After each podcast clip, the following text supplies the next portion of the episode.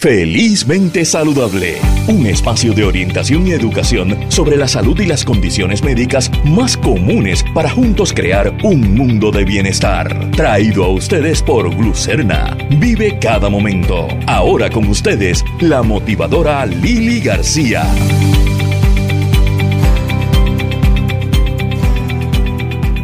Buenos días, saludos amigos de Felizmente Saludable. Les habla Lili García, un programa hoy lleno de temas eh, bien interesantes y bien diversos. Vamos a estar hablando acerca de eh, cuando tenemos una dolama, ¿a dónde quién vamos? ¿Al terapista físico, al fisioterapeuta? ¿Vamos a un ortopeda? ¿Vamos a, un masaje?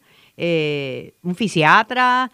vamos a aclarar cuál es la diferencia en cada una de esas especialidades eh, hablando con la fisioterapeuta eh, del área de salud en deportes, que es la doctora Yamil Capadilla también. Vamos a estar hablando acerca de la dermatitis atópica, una condición de la piel que no solo afecta físicamente a aquellos que la padecen, sino también emocionalmente, porque es un picor eh, terrible eh, qué alternativas de tratamiento, qué la causa, etcétera. Vamos a estar hablando acerca de la historia de la endocrinología en Puerto Rico. Sabemos que en Puerto Rico tenemos una prevalencia altísima de condiciones eh, que tienen que ver, ¿verdad? Eh, endocrinología con las hormonas, con las tiroides, entre otras. Y una doctora con una amplia experiencia acaba de escribir un libro sobre el tema, estos y muchos temas más hoy en Felizmente Saludable. Bueno, y comenzando nuestro programa, en nuestra primera entrevista, eh, yo soy bien curiosa en términos de qué motiva a la gente a perseguir sus propósitos de vida.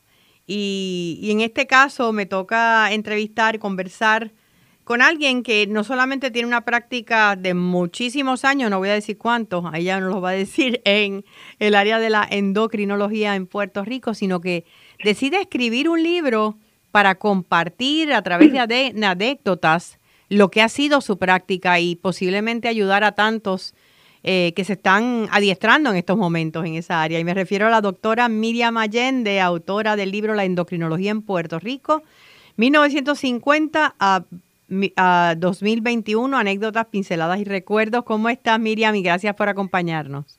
Buenos días, Lili. Buenos días a todos los radioescuchas.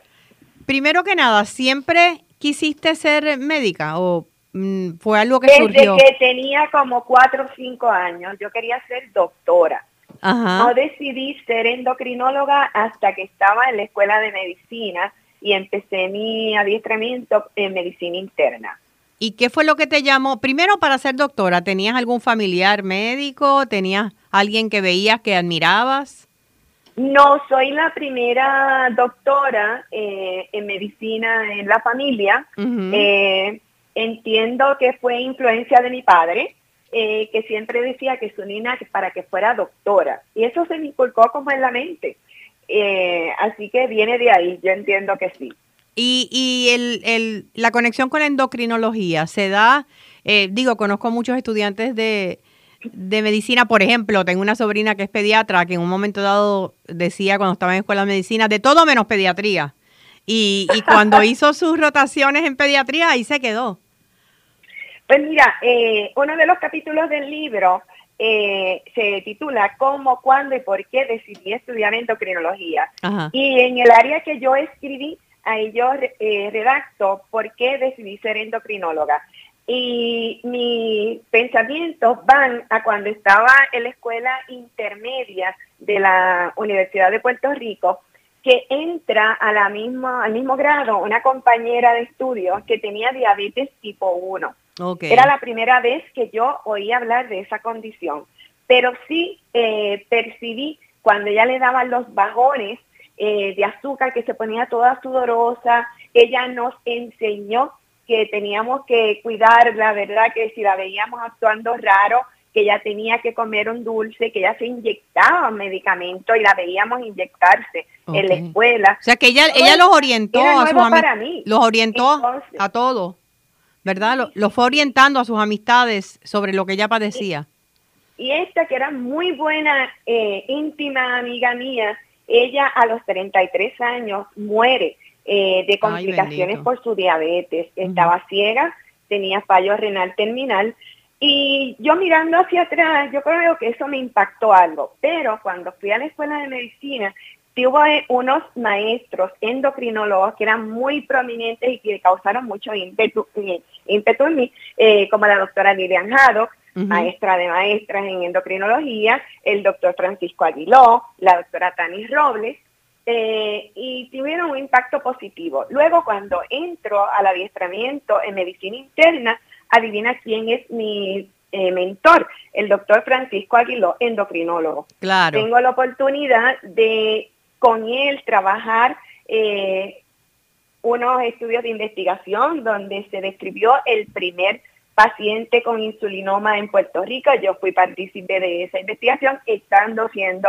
eh, interna en medicina interna y, yo veía eh, lo mucho que él sabía, lo buen clínico que era, fue mi mentor y eso también pues me, me llevó hacia la endocrinología y cuando decidí escoger una subespecialidad pues eh, tenía que ser eso.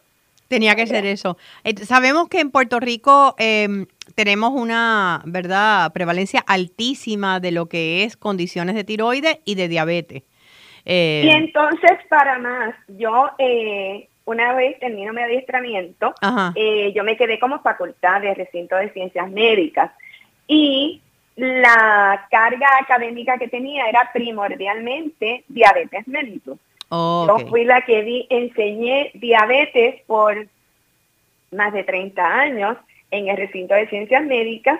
Eh, así que luego eh, fui directora de la sección de endocrinología y diabetes. O sea que pues eh, la diabetes es una de mis pasiones, he participado de múltiples ensayos clínicos en diabetes, así que pues siempre he estado envuelta en la academia y en la endocrinología. ¿Dónde, estamos parados ahora viendo cuántos años tienes ya de carrera?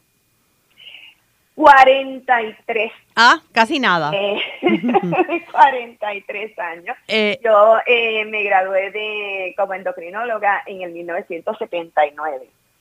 Ok, y, y ahora mismo, entre estos 43 años, ¿qué, ¿qué podemos ver en términos de, de cómo ha mejorado? Digo, yo sé que la tecnología médica en el área de la diabetes ha revolucionado lo que es ¿verdad? El, uso de la insulina, el, el, medirse el azúcar, todo eso. ¿Dónde ves tú el progreso mayor y en qué estamos estancados? Mira, eh, eh, en la diabetes, mellitus ha sido un campo que ha eh, explotado, ¿verdad? En términos de que por muchos años pues estuvimos varados con unos hipoglucemiantes orales y un tipo de insulina que vino a ser humana en el 1980, ¿ok?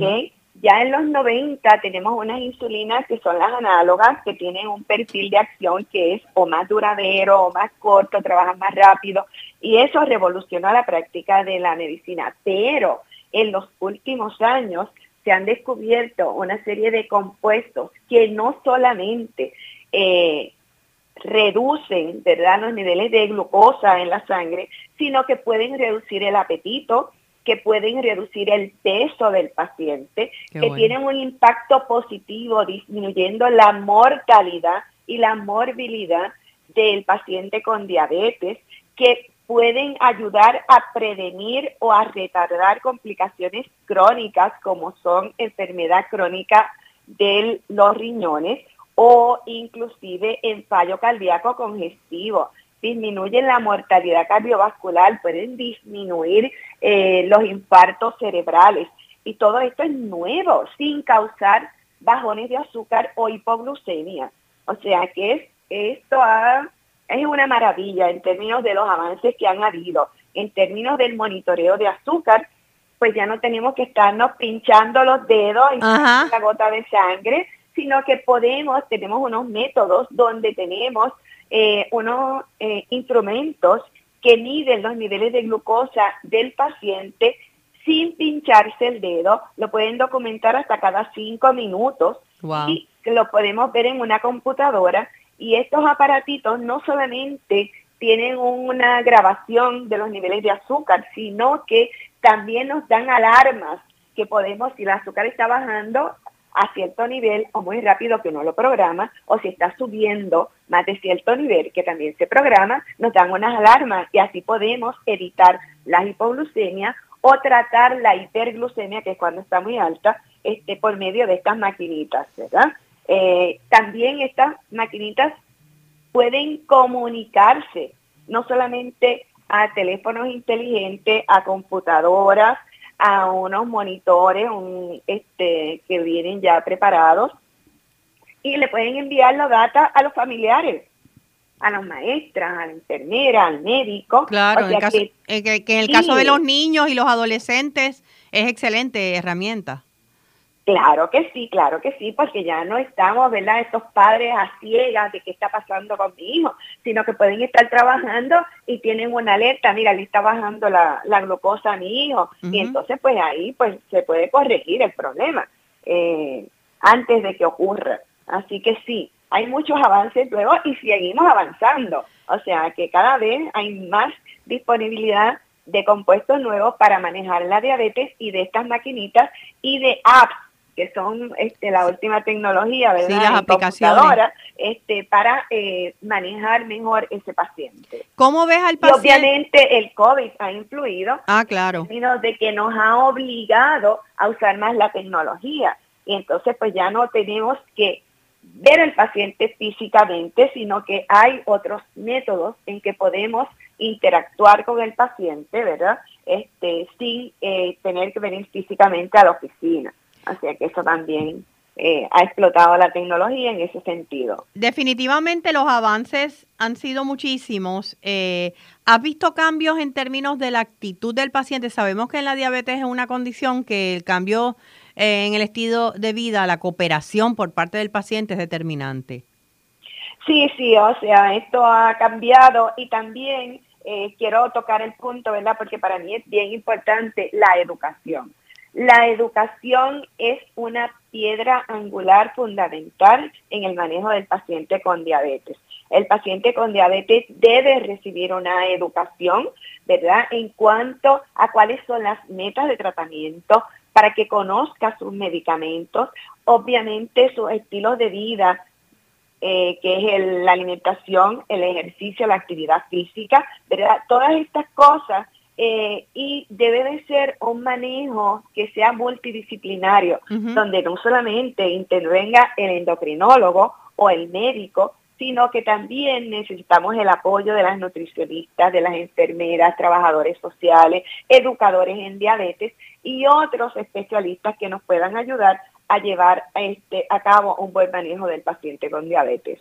Excelente. Ahora te pregunto, Miriam, ¿por qué escribir un libro acerca de la endocrinología en Puerto Rico y su desarrollo. ¿Cuál fue Porque debemos, debemos de dejar documentado la historia de cómo nació eh, la endocrinología en Puerto Rico, cómo se ha ido desarrollando, cuál ha sido el impacto de los endocrinólogos en el campo, Desde que llegó el primer endocrinólogo, el doctor Manuel Paniagua, desde que se fundan los programas de adiestramiento y endocrinología, tanto en el Hospital Municipal de San Juan como en el Hospital Universitario, ¿verdad? Cómo se han ido adiestrando endocrinólogos que al momento pues han poblado toda la isla, ¿verdad? Eh, antes teníamos que ir afuera, a Estados Unidos, a otros sitios a adiestrarnos ya tenemos programas de entrenamiento aquí que son los que están supliendo la mayoría de los endocrinólogos en la isla.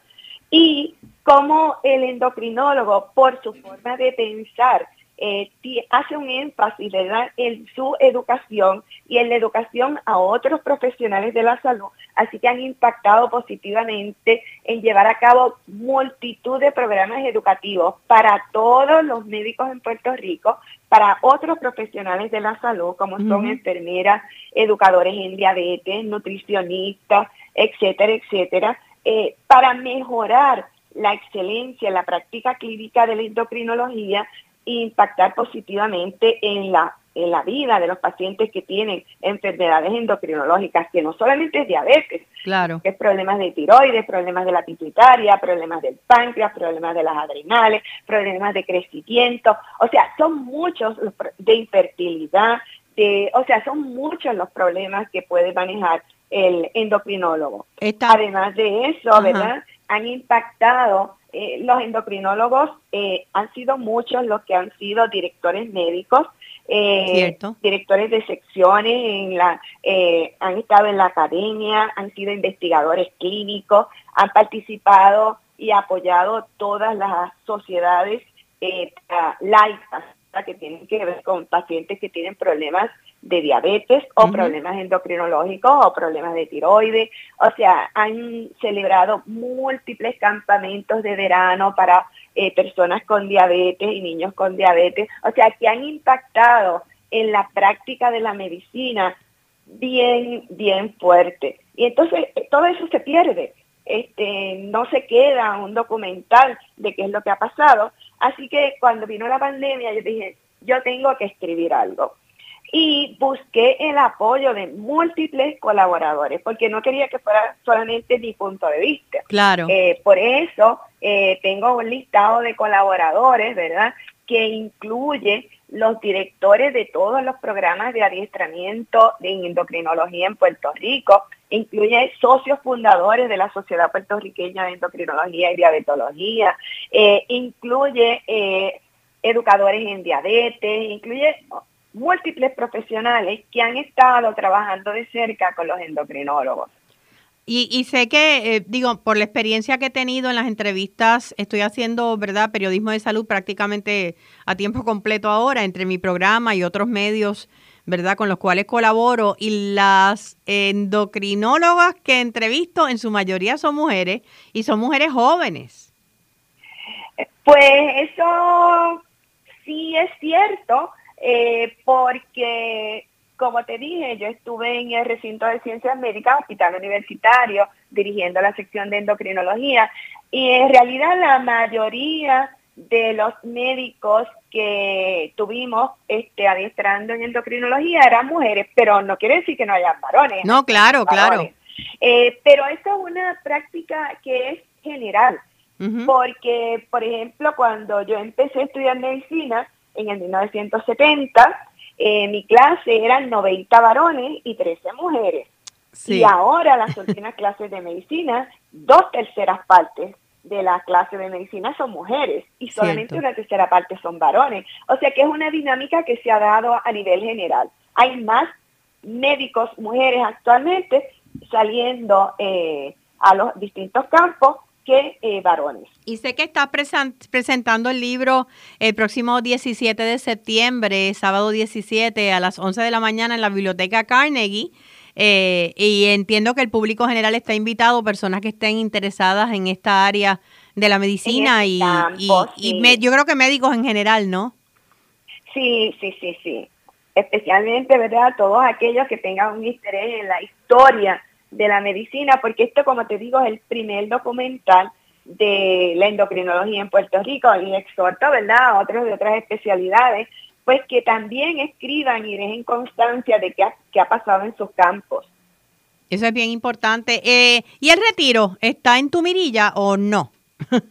pues yo me retiré de catedrática de recinto de ciencias médicas, pero yo sigo activa en la práctica clínica de, de la endocrinología y dirijo también un centro de educación para personas con diabetes, porque como te digo, yo creo mucho en la educación en el paciente con diabetes, así que eh, no solamente darle un servicio clínico de un endocrinólogo, sino que hay que recibir el apoyo de un educador en diabetes, de una nutricionista, eh, de una enfermera, para que ese eh, tratamiento sea integral. Así que no, yo sigo activa. ¿Dónde tienes prácticas? También activa eh, dando charlas este, eh, y avanzando, ¿verdad? En la cuestión de eh, difundir el conocimiento de endocrinología. Por ejemplo, hicimos un programa que se llama Diabetes University Online, donde hay una plataforma donde hay 14 horas de contacto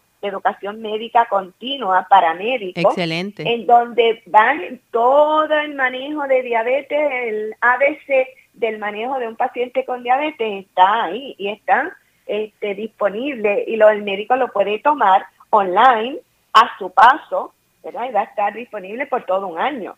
Eh, excelente iniciativa. En la y en la educación. Excelente iniciativa, doctora Miriam Allende. ¿Dónde puede conseguirte el público para este tipo de charlas, para eh, visitas a tu consulta, etcétera?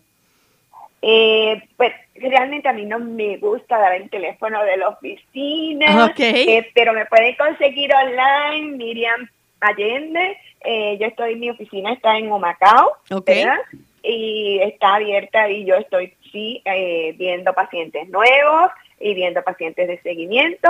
Y los endocrinólogos tenemos mucha fama de que son difíciles las citas. Pero miren, yo les estoy asegurando, actualmente están saliendo seis endocrinólogos por año, seis.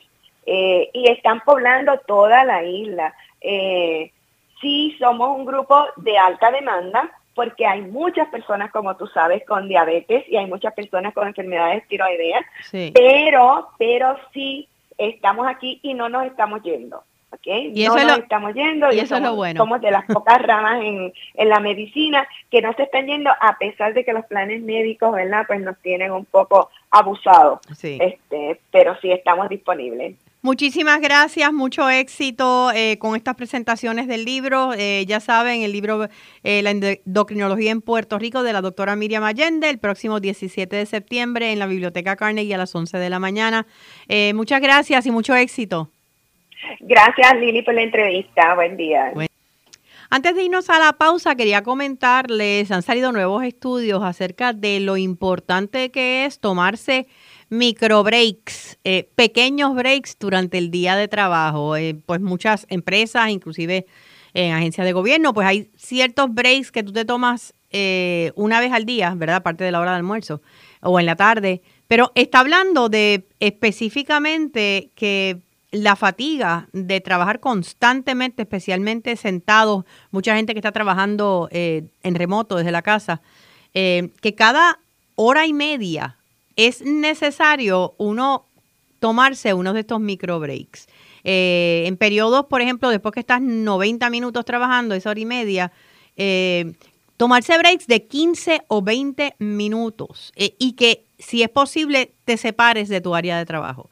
Te vayas a algún otro lugar, te levantes y dentro de esa hora y media, oíganse esto, tratar de pararse mientras están trabajando, estirarse, hay inclusive estiramientos para hacer en el escritorio sentados en la oficina.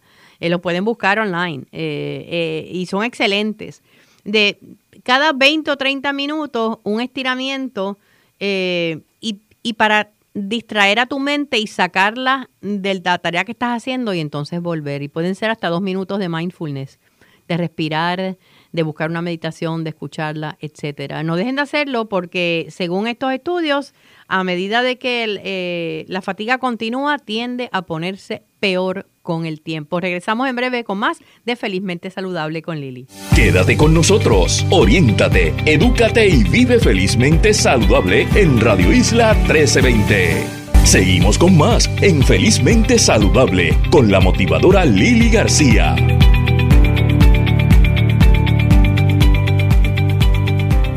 Este próximo miércoles 14 de septiembre eh, se conmemora el Día Mundial de la Dermatitis Atópica. Es una condición crónica de la piel que suelen padecer las personas eh, desde la niñez y que puede durar hasta la edad adulta. Es eh, una condición bien retante en términos de su tratamiento y en términos de cómo afecta la calidad de vida también de, de, los pacientes. Y tenemos con nosotros al reconocido dermatólogo, doctor Ortiz Espinosa. ¿Cómo está usted, doctor?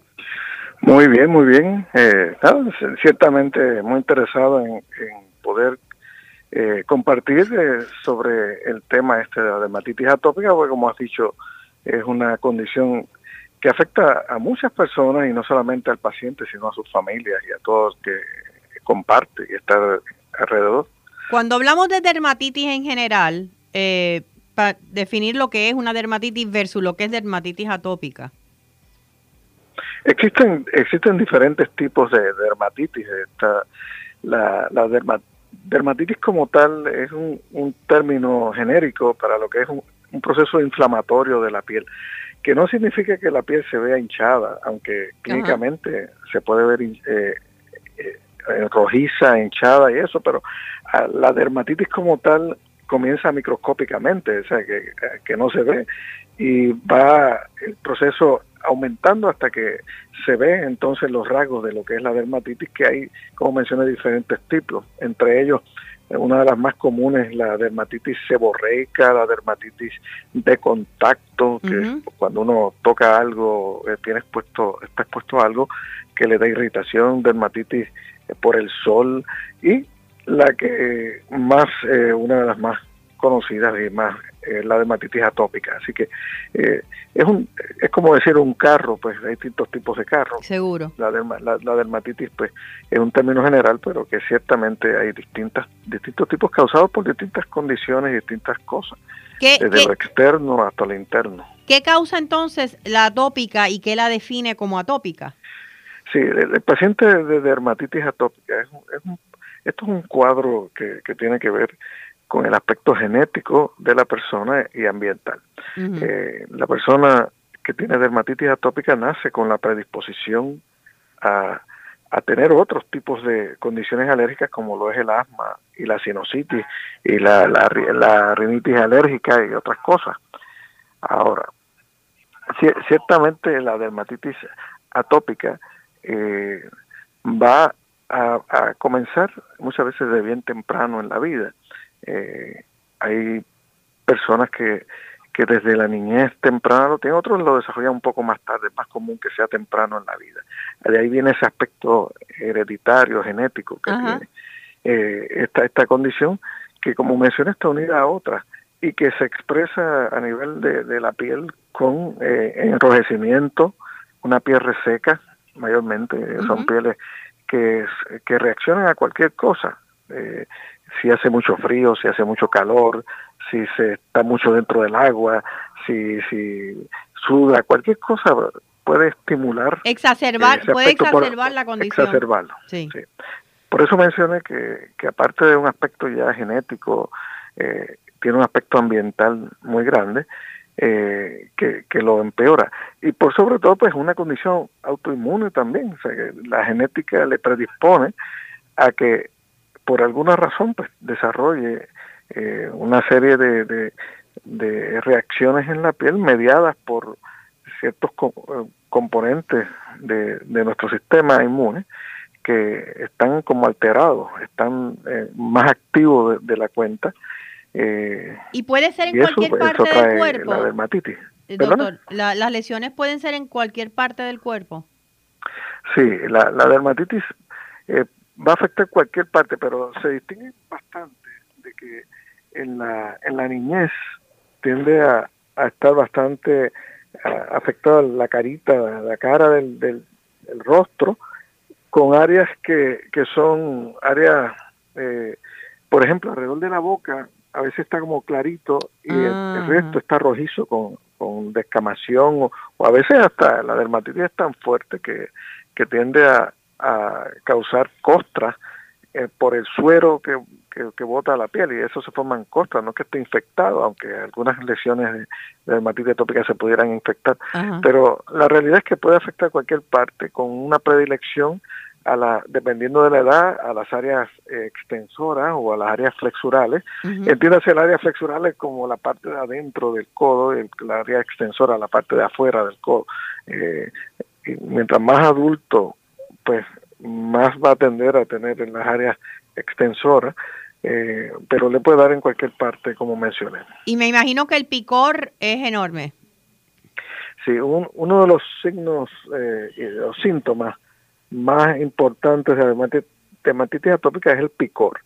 y, y, esto, el picor es uno de los que, le causa más eh, problemas porque tiende a, a causar incapacidad para dormir, para eh, estar tranquilo, le, afecta todo su sistema, porque nadie con el picor, de hecho quiero hacer una, el picor es una forma de dolor, o sea, de dolor, se transmite por las mismas fibras eh, nerviosas que se transmite el dolor, así que muchas veces uno se causa dolor para no tener el picor, cuando tú te rascas lo que haces es causándote dolor para eh, o engañando un poco esas fibras para que no para para poder salir un poco de esa sensación tan incómoda y tan molestosa que es el picor, que le lleva a no poder, no poder dormir. Muchas veces estos niños o personas atópicas no pueden conciliar el sueño por el picor, no pueden ir a veces a la escuela, no pueden trabajar por el picor. Por eso es tan importante eh, diagnosticarla y trabajarla a tiempo con, para que tenga alternativas de, de control de esta condición.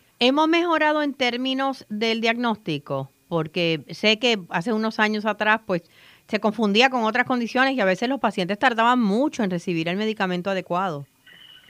Sí, de hecho, se ha mejorado mucho, mucho el diagnóstico y el tratamiento. Eh, con, el advenimiento de, medicinas nuevas que, llamamos biológicos, pues hay, hay un mejor control de la condición porque se está llegando al, al diríamos, al meollo del asunto, allá a la raíz donde están esa, esos, como mencioné, componentes del sistema inmune que están alterados. Eh, y, y, eso, estas nuevas medicinas logran bajar esa reacción para que no termine en el proceso este tan fuerte de, de las lesiones en piel y, y e inclusive disminuyendo la, la, sensación del picor. Ya, hay, ya se sabe que algunas de estas medicinas no solamente disminuyen la dermatitis, sino también la sensación de picor. Pero hay cosas bien importantes con la persona atópica que desde bien temprano en su vida se mantenga un régimen de lubricación de la piel, porque se sabe que la piel reseca le predispone a, a, tener un cuadro peor. Lo otro, eh, bañarlo con jabón suave, eh, mantenerlo en un ambiente controlado, ni mucho calor, ni mucho frío. No tiene que bañarse muchas veces porque se, al contrario de lo que uno piensa, cuando uno está mucho en el agua se reseca. Se reseca más la piel, claro. Sí, sí. Pues piensa que estando dentro del agua, aunque a veces hay unos baños de tina que, le recomendamos donde le echamos unos polvos que tienen algunos derivados de la avena y eso que le, ayudan a hidratar o, lubricar esa piel. En, en, en resumidas cuentas, la, la hidratación y humectación y lubricación de la piel es extremadamente importante en estos pacientes porque le disminuye en parte esta reacción y si empezamos bien temprano en la vida se sabe que puede hasta disminuir la severidad a la larga de la condición. Pero volviendo a, a, que actualmente tenemos una conciencia mayor de la condición, se conoce mejor, los tratamientos han ido mejorando y también estamos viendo la dermatitis atópica como un cuadro eh, multifactorial y donde está envuelto desde el aspecto emocional, el aspecto familiar, el aspecto ambiental, el aspecto médico, el aspecto de la superficie de la piel, todas estas cosas en una condición, o sea que no, no es sencillamente que una dermatitis que pica, es, es un cuadro. Es algo más, es mucho más.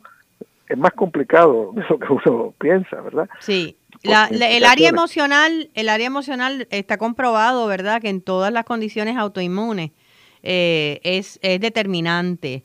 Eh, y, el, y los estresores físicos, porque hablamos de los estresores ambientales, pero los estresores emocionales también pueden afectar y, y exacerbar la condición, ¿no es cierto? Sí, de hecho, es, es una de las cosas que hay que tener más en cuenta, como eh, el estrés.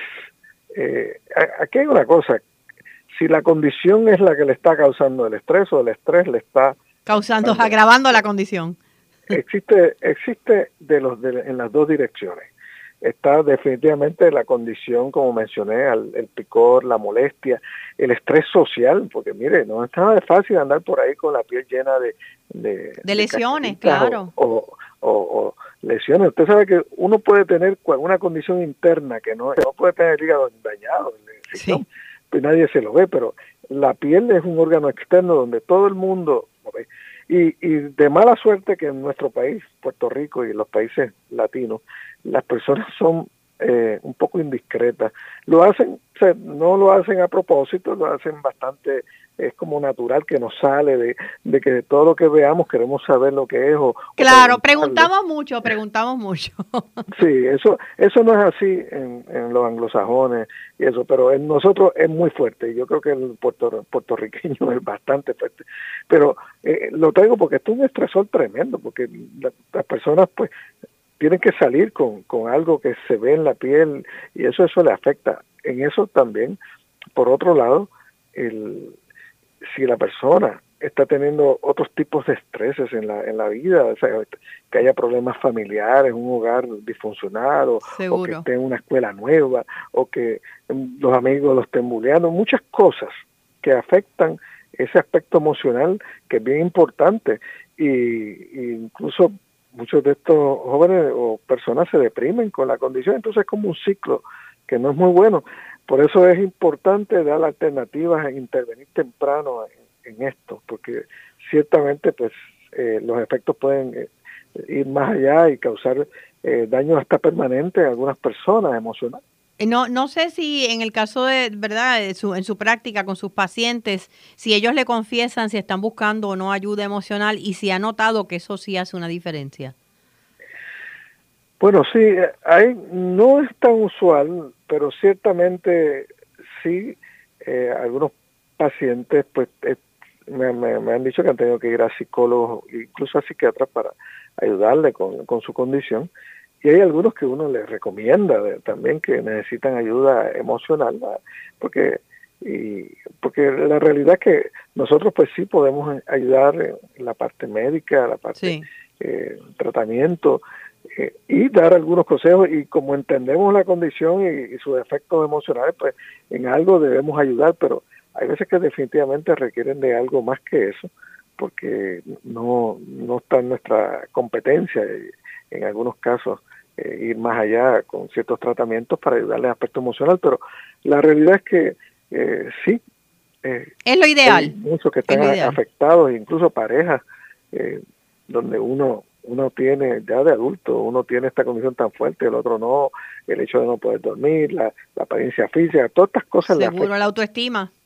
Eh, mucho, se afecta. Eh, sabemos que es una condición que ahora con medicamentos en su gran mayoría se puede controlar, pero no se cura, ¿es correcto? Sí, eh, bueno, es que eso eso aplica esencial, esencialmente a casi todas las condiciones médicas. Mm, el asma no se cura, la diabetes no se cura, hay muchas cosas. Eh, la dermatitis atópica es una condición multifactorial que se controla y se puede controlar a tal grado de que podamos pensar que está curada. Ok. Pero, Esa es buena no noticia. Se lo podemos garantizar. lo que sí vemos en condiciones así como la dermatitis atópica y otras es que si se logra un control a largo, a largo plazo, llega el momento como que el que el sistema se olvida de la condición. Es, es como, como, como que si la borrara y aún luego, más tarde, cuando ya empieza a dejar el tratamiento intenso, se mantiene bastante bien controlado. Que para un paciente que ha estado muy malito, que no incapacitado casi con esto, que se controle, que esté con un poco, no tiene que estar 100% eh, libre de lesiones, para ellos es una diferencia tremenda es como si se hubieran curado. Seguro. Eso, es así. Y eso aplica a casi todas las condiciones de la medicina, vuelvo a decir, porque la mayoría uno las controla, pero pudieran venir. Nadie le puede decir a una persona, bueno, te voy a dar algo y nunca más vas a estornudar, ni nunca más vas a tener asma o, lo que sea. Eh, pero ciertamente estamos, qué bueno, en un momento donde estas nuevas medicinas eh, pueden controlar junto con otras cosas, porque ellas no lo hacen todo. Volvemos, tenemos que tener cambios en hábitos, tiene que hidratarse bien la piel, tiene que usar jabón tiene que evitar eh, extremos en, en, el ambiente como demasiado calor, demasiado frío. Eh, y por otro lado, una, una cosa curiosa es que algunas de estas condiciones llevan, tienen como una tendencia seasonal o por época. Eh, sí, por temporadas, por temporada. Se, controla en un tiempo y después cuando viene el invierno, por ejemplo, la gente piensa que en el invierno la piel se reseca mucho y, y las condiciones papuloescamosas como lo es la dermatitis atópica y otras se ponen más activas durante el invierno. Eh, en el verano el calor nos irrita y quizás pues, eh, pero en el invierno pues muchas veces las condiciones papuloescamosas corren eh, cursos más severos que en otras épocas del año. Qué interesante. O sea que tiene, está la parte médica que eh, los avances han sido muchos, pero está la parte también que es responsabilidad del paciente. Así que muchísimas gracias, doctor eh, Ortiz Espinosa, por habernos atendido. Sé que está de vacaciones, así que tomarse este ratito para nosotros. mucha salud y muchas bendiciones para usted y para su familia. Gracias, gracias por la oportunidad y espero que todos estos nuestros pacientitos y familiares de pacientes con dermatitis atópica pues logren eh, conseguir la, pues la, el mejor cuidado y manejo para esa condición. Así sea.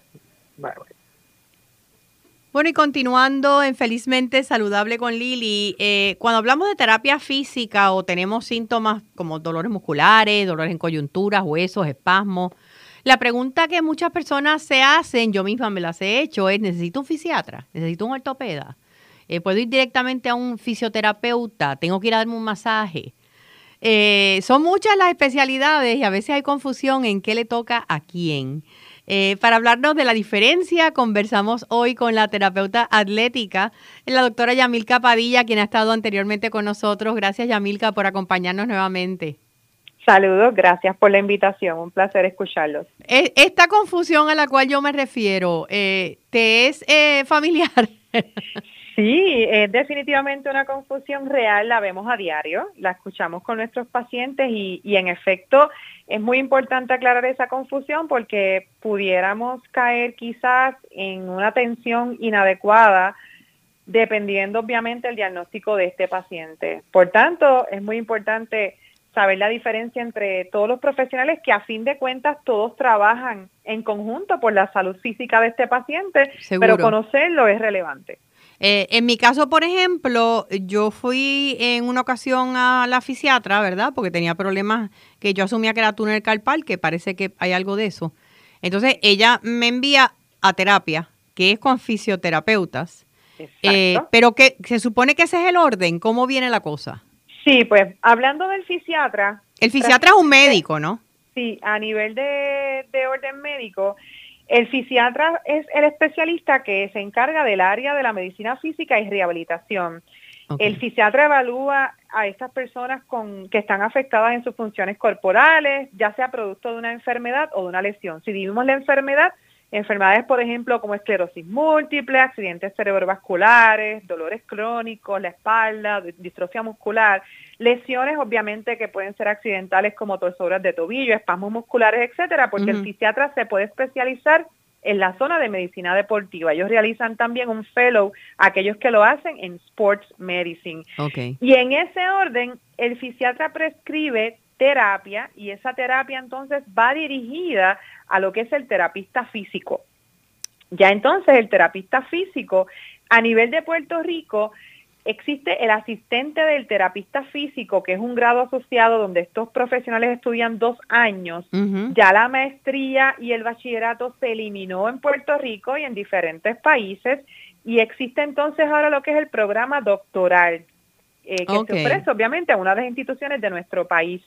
El fisiatra refiere terapia al terapista físico y es en esta oficina donde el paciente recibe la prescripción de terapia de parte de la orden que ha hecho el fisiatra. Eh, quiero que me aclares algo acerca de la, de la educación de estos este, fisioterapeutas, eh, pero vamos a hacer una pausa y regresamos enseguida. Eh, claro que sí. Ya volvemos. Quédate con nosotros, oriéntate, edúcate y vive felizmente saludable en Radio Isla 1320 en Felizmente Saludable con la motivadora Lili García. De regreso a Felizmente Saludable con Lili, estamos conversando con la doctora Yamilka Padilla, ella es terapeuta atlética eh, y estamos hablando acerca de la diferencia entre lo que es el fisiatra, el fisioterapeuta, eh, en este caso son asistentes de terapia que estabas describiendo, Yamilka, su trabajo. Me dice que ahora hay doctorado, pero entonces el bachillerato se hace en otra, en, en otra eh, cosa que no es terapia física y pasan a doctorado. Sí, en el caso de, del terapista físico, el orden que tenemos en Puerto Rico es que ya existe solamente el grado asociado, dos años, que se ofrecen en diferentes instituciones del país. Ya el bachillerato y la maestría no existe. Ahora el nivel en Puerto Rico está a nivel de doctorado. Por ende, estos profesionales necesitan hacer un bachillerato en áreas relacionadas, hacer unos prerequisitos para la admisión entonces al programa doctoral y están prácticamente de 3 a 4 años realizando su doctorado en terapia física. Ok. En, en el caso tuyo, tú tienes un doctorado, pero es no es en terapia física. No, en el, en el caso mío, yo soy terapeuta atlético, que es otro profesional de la salud que se especializa en la prevención, evaluación, manejo y tratamiento y rehabilitación de lesiones atléticas. Va inclinado a esta población que está físicamente activa, más afiliado a lo que es el deporte, ese proceso de manejar una lesión cuando ocurre en el momento, en el evento deportivo, en el momento de la actividad física y se planifica ese proceso de rehabilitación para devolver la persona en las mejores condiciones óptimas al deporte. No empecé, por ejemplo, en mi caso, a realizar maestría, realicé el doctorado también en áreas relacionadas y estoy obviamente envuelta también en lo que es la población general, por ejemplo, manejo pacientes con situaciones crónicas, pacientes con artritis, pacientes con condiciones obviamente hipertensión, diabetes, etcétera, pero ya ha sido en base a la preparación anexa que he realizado luego de mi bachillerato. Ok, o sea que tienes, tienes, sí ves a la población general, aunque tu doctorado es en el área atlética. Exactamente. En el caso de mi doctorado, yo comparto doctorado con el área de nutrición y rehabilitación y de cierta forma eso nos da una amplitud para aquellos terapeutas atléticos que quieren seguir estudiando, obviamente es bien interesante unir áreas que nos van a complementar para hacer un tratamiento completo para el paciente, que es lo que estamos manejando en este caso. Pero a diferencia de la terapia física, por ejemplo, Puerto Rico ofrece solamente una institución es la que ofrece el bachillerato en terapéutica atlética. En Puerto Rico es solamente una institución en Puerto Rico y el Caribe. Las demás instituciones serían en Estados Unidos. Así que aquellos estudiantes que hacen terapéutica atlética, pues obviamente la recomendación es seguir estudios de maestría y por ende el doctorado para tener un amplio campo de atención para nuestros pacientes. Ok, o sea que si yo tengo una dolama, eh, yo voy primero al fisiatra, eh, porque hay gente que, va, que hace cita directamente con el ortopeda. Entonces, explícame, el ortopeda es otra cosa.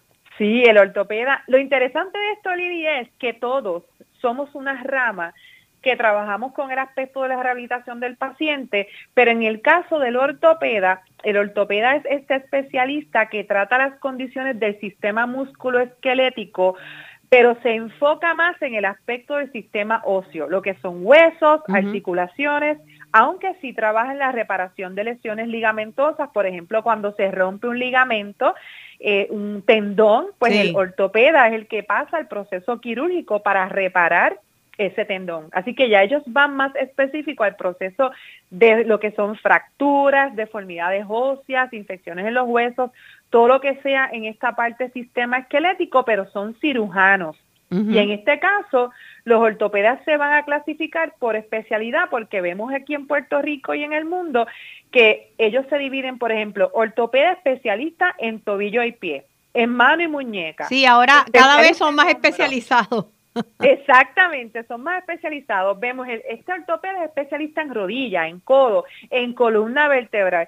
Y en este caso, el, cuando lo importante es, Lili, que dentro de todos estos profesionales el paciente reciba el diagnóstico adecuado para que eventualmente reciba el tratamiento adecuado a su condición o enfermedad. Y en el caso del fisiatra, es una primera línea de evaluación donde va a manejar esta situación de tratamientos o pacientes que llegan con enfermedades o condiciones en el músculo o musculoesqueléticas para entonces referir al proceso de terapia. Si lo vamos a ver en un punto más claro, fisiatra es más músculo esqueletal y vamos a ver que el ortopeda va directamente al problema óseo, a la parte de hueso. Pero a la larga, si hay un problema, hay una operación, hay este, eh, o hay un problema eh, que descubre el, fisiatra, ¿no? Eh, te, te, van a enviar a terapia. exactamente. Lo va a referir a terapia si es tratable por modalidades terapéuticas y ejercicios de rehabilitación y obviamente las terapias pero si ya descubre que hay una situación ósea mucho más directa, lo va a referir al ortopeda. Es bien interesante, Lili, porque a fin de cuentas, el, paciente va a rotar por todos estos profesionales o va a rotar ya sea del fisiatra al ortopeda o del ortopeda al fisiatra, porque lo normal luego de una cirugía es que este paciente reciba terapia. Por ende, debe ser entonces nuevamente evaluado por ese fisiatra o referido al fisiatra para que el fisiatra pueda entonces referir el proceso de las terapias. Se va, no se va directamente entonces a, terapias. No, no, para que, el, para que eventualmente el orden aquí en Puerto Rico, el paciente pueda recibir sus terapias, necesita una prescripción, necesita prácticamente esa prescripción de parte del fisiatra y el ortopeda eventualmente también puede referir terapia física luego de su cirugía. Y es interesante, Lili, porque nos hemos dado con el caso, en mi caso personal, que recibo pacientes luego de cirugía para el proceso de rehabilitación funcional, me dicen, mira, mi ortopeda no me envió a terapia porque a veces tienen quizás un poco de temor en que esa cirugía se pueda eh, afectar. Y sí hemos visto el caso de muchos ortopedas que quizás se limitan un poco a, referir terapia, pero queremos decirle que, que habemos y hay, existen muchos eh, eh, centros muy especializados y preparados para llevar a ese paciente luego de una cirugía a una rehabilitación efectiva. ¿Y entiendes que es desconocimiento tal vez por parte de los ortopedas en términos de esto? Pues de cierta forma, respetando su criterio, yo pudiera decir que en parte si hay un efecto eh, de desconocer quizás esos profesionales o el lugar exacto e idóneo para poder, para poder realizar este proceso de terapia y, y sabemos que luego de una afección, de una lesión, de una cirugía, es muy importante el proceso de rehabilitación porque los pacientes pierden unas capacidades de su aptitud física y, a nivel del músculo, el músculo se atrofia, se impacta la movilidad y es muy importante devolverlas en base a un sistema de rehabilitación planificado y estructurado para este paciente. Tenemos, eh, Lili, una abundancia de información en la Internet que qué bueno que haya acceso a información, pero en el caso de la salud Lili tenemos que depender mucho de buscar fuentes fieles de información y científicas y acudir a los profesionales y no dejarnos llevar por diagnósticos de internet o información que pueda coincidir con los síntomas que tenemos para decir, ah, pues tengo esto porque lo dice la internet. Claro, no es como para tanto. No es como para tanto. Eh, Yamilka, sé que tienes la, la práctica en Barranquitas, ¿es correcto? Correcto, tenemos la Clínica Terapéutica de Ejercicio y la Salud aquí en el pueblo de Barranquitas, donde manejamos todos los procesos de prevención, manejo, evaluación y rehabilitación de lesiones. Y tenemos unos programas bien hermosos con nuestros pacientes donde trabajamos Exercise Medicine, que es un programa que eventualmente ayuda a los pacientes con condiciones crónicas de salud a mantener prevenir y también mejorar su ¿Puedes darnos el teléfono? El ejercicio terapéutico. Danos el teléfono que se nos está terminando el tiempo. ¿Cómo no? Eh, 939-402-8160, Clínica Terapéutica de Ejercicio y la Salud. Muchísimas gracias a la doctora Yamil Capadilla, mucha salud para ti y los tuyos. Y gente, nos despedimos, se nos acabó el tiempo. Eh, será hasta el próximo sábado con Felizmente Saludable. Recuerden, la felicidad es una decisión personal. Que tengan una semana feliz y sobre todo saludable.